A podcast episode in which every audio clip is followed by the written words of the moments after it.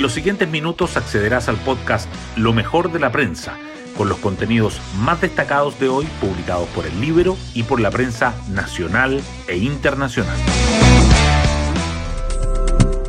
Muy buenos días, soy Daniela Vaz y hoy jueves 4 de mayo les cuento que a tres días de las elecciones que no se ven auspiciosas para el oficialismo, las dos almas que lo habitan chocan por una promesa de campaña del presidente Boric, la condonación del CAE. El ministro de Hacienda, Mario Marcel, descartó poder avanzar ahora en esa medida. Estos periodos previos a elecciones generan exceso de voluntarismo, dijo. Pero el titular de Educación, Marco Antonio Ávila, señaló que se trabaja en la fórmula más adecuada para esa materia. Tal como señala hoy el Libero, este es uno de los temas que los sectores de izquierda le están pasando la cuenta al mandatario a puertas de los comicios. Hoy destacamos de la prensa. Marcel cierra la puerta a una condonación total del CAE y Ávila dice que aún se evalúan opciones.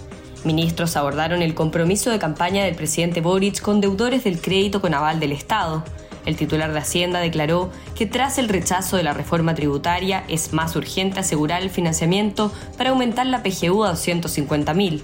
No obstante, su par de educación aseguró que siguen buscando las fórmulas más adecuadas para cumplir con esa propuesta del programa de gobierno. Desde la oposición acusan que se hicieron promesas populistas. El 7M de Boric, voto en Magallanes y comité político acotado para analizar resultados.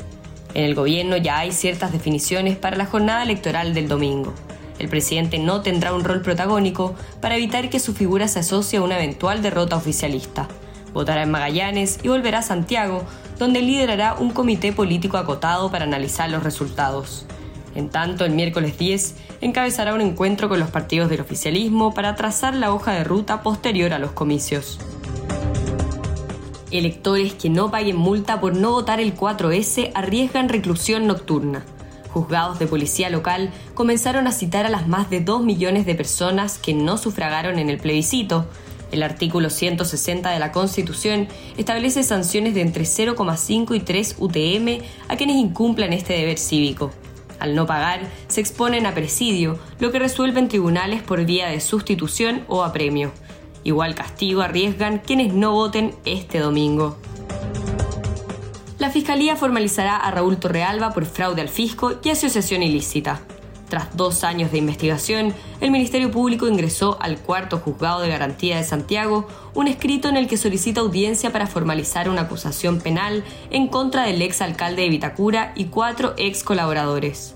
La Fiscalía sostiene que imputados actuaron de manera organizada y cumpliendo distintos roles para defraudar al erario fiscal. Monsalve confirma que avión repatriaría migrantes varados en frontera con Perú. Hay conversaciones bien encaminadas, dijo. La canciller peruana Ana María Gervasi afirmó que el gobierno de Nicolás Maduro enviará en los próximos días un avión a Arica para repatriar a los venezolanos que están en la zona limítrofe desde hace varios días prisión preventiva para exdirector de inteligencia del ejército y ex juez de la Corte de Santiago por escuchas ilegales. La Fiscalía formalizó a Shafik Nasal y Juan Antonio Poblete por intercepción maliciosa de comunicaciones a denunciantes del fraude en la institución castrense, periodistas y otros funcionarios del ejército. The Economist y Financial Times alertan sobre efectos de la Estrategia Nacional del Litio. El semanario dice que la gran pregunta es si la parte del pastel de Chile acabará siendo más pequeña de lo que podría haber sido. El diario añade que el país, segundo productor mundial del litio, caería al cuarto lugar en 2030. Y nos vamos con el postre del día. Tomás Barrios logra su duodécima victoria consecutiva. El tenista nacional derrotó al checo Vitko Priva en tres sets para avanzar a los cuartos de final del Challenger de Praga. Busca su tercer título seguido tras ganar torneos en México y Brasil. Así llegamos al final de este podcast donde revisamos lo mejor de la prensa. Yo me despido y espero que tengan un gran día jueves.